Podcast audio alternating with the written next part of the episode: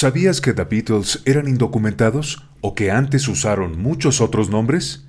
Ellos tuvieron que pagar para hacer su primera grabación. Entérate de todo esto y más en la Rock Story de The Beatles, episodio 1. Rock Story. Tres de los Beatles que conocemos coincidieron en el London College Art pudieron estudiar aquí gracias a una política educativa del gobierno británico que mediante un examen evaluaba a los chicos al cumplir ciertas edades y daba acceso a educación a quienes demostraban tener aptitudes y no podían pagarla. Todos los Beatles provienen de familias de clase obrera.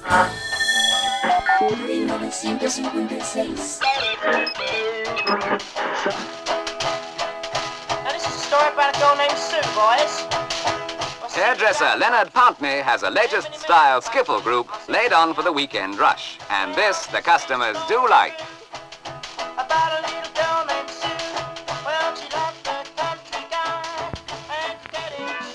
Fue en 1956 cuando John Lennon formó The Quarrymen, un grupo musical inspirado en un género llamado skiffle. Es un tipo de música que se tocaba con objetos cotidianos además de uno que otro instrumento de verdad. Esto era una moda en la Inglaterra de entonces. Por The Quarrymen pasaron alrededor de nueve integrantes, incluidos tres de los miembros del cuarteto que se hizo famoso como The Beatles. Fue Buddy Holly quien influyó primero a Lennon debido a que era el más destacado en skiffle, aunque también ayudaron a encender su mecha creativa Elvis, The Beach Boys, Little Richard, Chuck Berry e incluso Bob Dylan, quien más bien pertenece al género indie. Esto dice el periodista Antonio Carrizosa al respecto. Muy Beatles, muy grandes, muy papá Dios de, de la música moderna, tuvieron sus ídolos y eran los míos. Chuck Berry, Lil Richard, Buddy Holly, Elvis Presley, o sea, los más grandes ídolos de ídolos tuvieron ídolos. Este es un ejemplo del tipo de música que empujó a Lennon para formar su propio grupo. Llegó al Reino Unido en 1957 y alcanzó el lugar número 4 de las listas. Son Buddy Holly and the Crickets con Maybe Baby. Maybe baby, I'll have you. Maybe baby,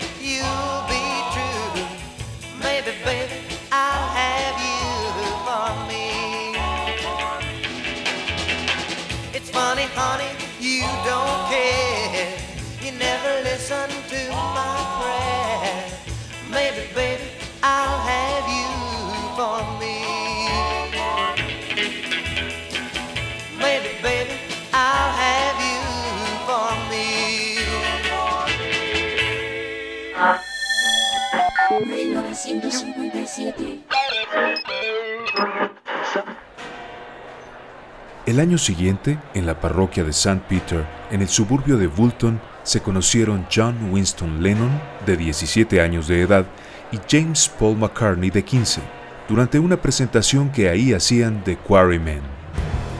Por ese primer encuentro de los dos más destacados artistas de la música pop contemporánea, 1957 ha sido llamado el año cero, cuando todo un cambio en la manera de hacer música comenzó, repercutiendo en la forma de grabar cualquier tipo de música.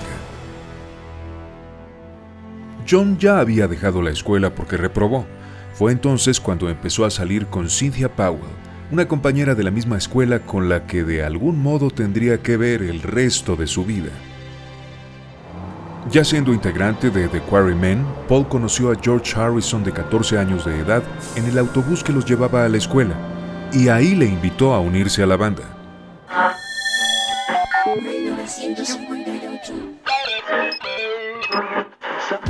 Hasta ese momento no existía grabación alguna de lo que tocaban, pero en 1958, entre todos, reunieron el dinero para grabar su primer disco, uno solo, una pieza nada más y puesto que no pudieron pagar la grabación en cinta, tuvieron que grabar directamente en el acetato en una toma. En el lado A quedó That'll Be the Day de su ídolo Buddy Holly, y en el B, In Spite of All Danger, una de las primeras canciones de McCartney. Decidieron turnarse para que cada uno pudiera tener el disco durante una semana.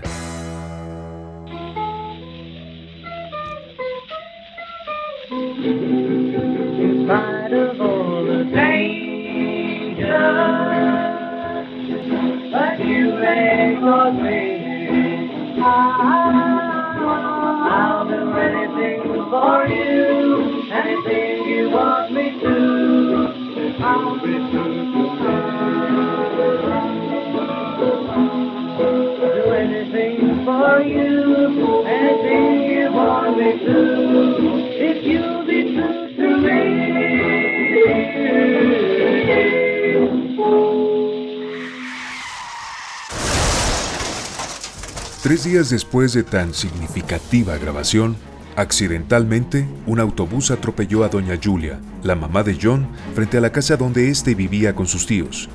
La señora murió ahí mismo.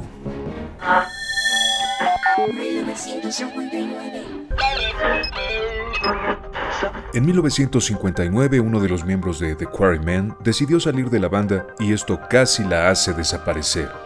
Sin embargo, lograron convertir la partida de Colin Hanton en una oportunidad para reinventarse. Comenzaron a probar nuevos nombres. Se cree que jugaron con ciertas palabras basados primero en el nombre del grupo de skiffle que tanto le gustaba a John, Buddy Holly and the Crickets. Crickets, grillos, y de ahí escarabajos, Beatles. La cosa era emplear el nombre de un insecto para emular a su banda favorita, y luego en el significado de una de las sílabas de la palabra Beatle, beat, ritmo. Este término ya se había adoptado para nombrar a un tipo de música que estaba de moda, Mercy Beat. Hay versiones que hacen pensar que fueron John Lennon y Stuart Sutcliffe quienes crearon el nombre de The Beatles.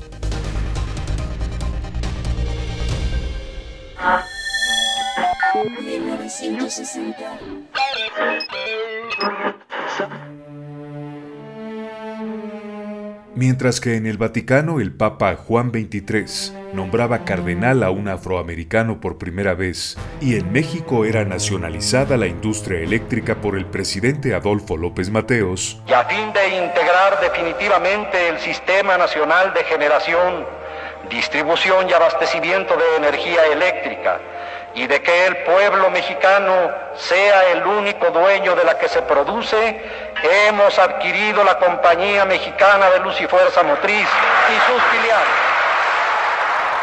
1960 fue el año en que se definió la agrupación musical más influyente de todos los tiempos.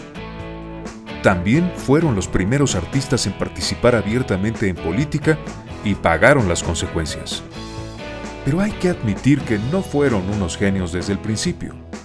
Basta escuchar esa primera grabación por la que pagaron o algunas otras de cuando comenzaban para tener que admitirlo. No nacieron sabiendo, pero aprendieron y lo hicieron muy rápidamente, al grado de convertirse en un icono de la contracultura a mediados de la década de los 60.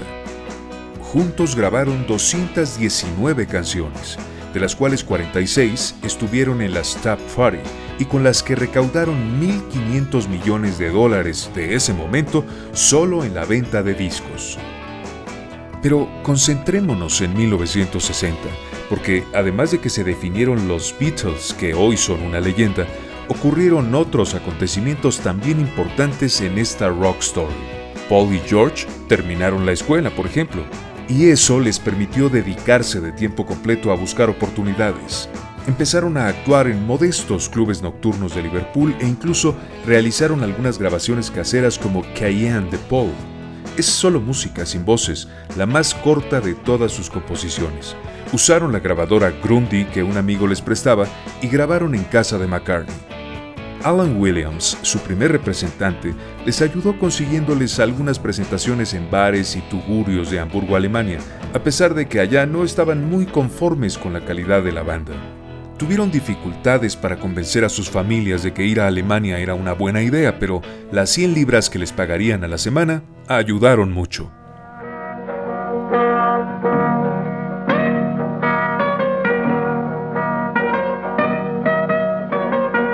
Escucha esta curiosidad del inicio de la banda y cómo ya sonaba al estilo que McCartney siempre ha tenido. KN con The Quarrymen.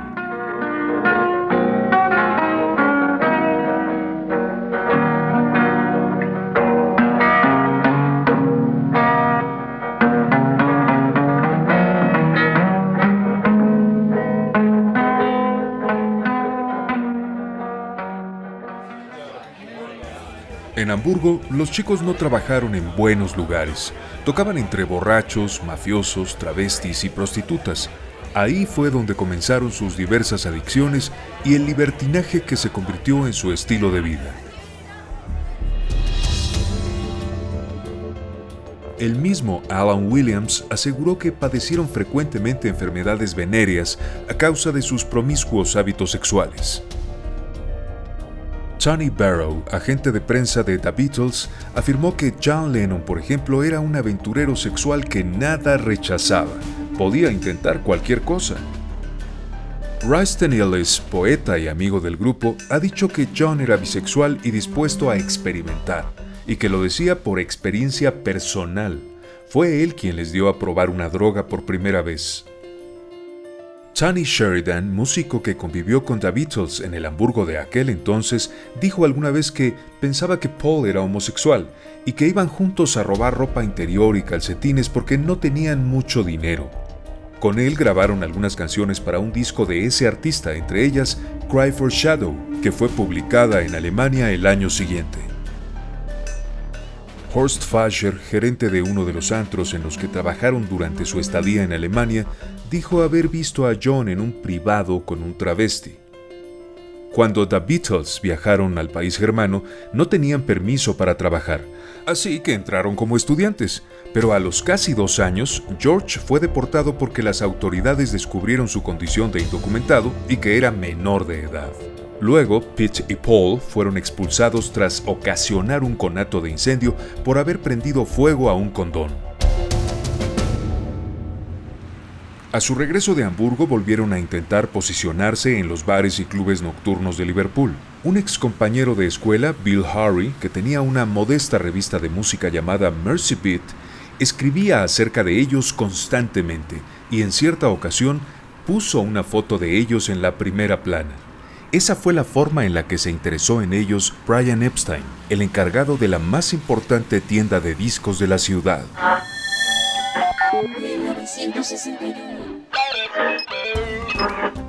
En 1961 comenzaron a tocar en The Cavern, el lugar en el que conocieron a Epstein.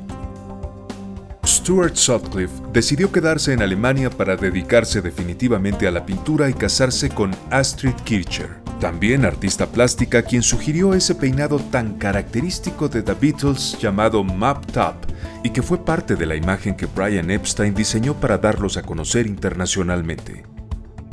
En ese momento Paul abandonó la guitarra para tomar el bajo que Sutcliffe dejó.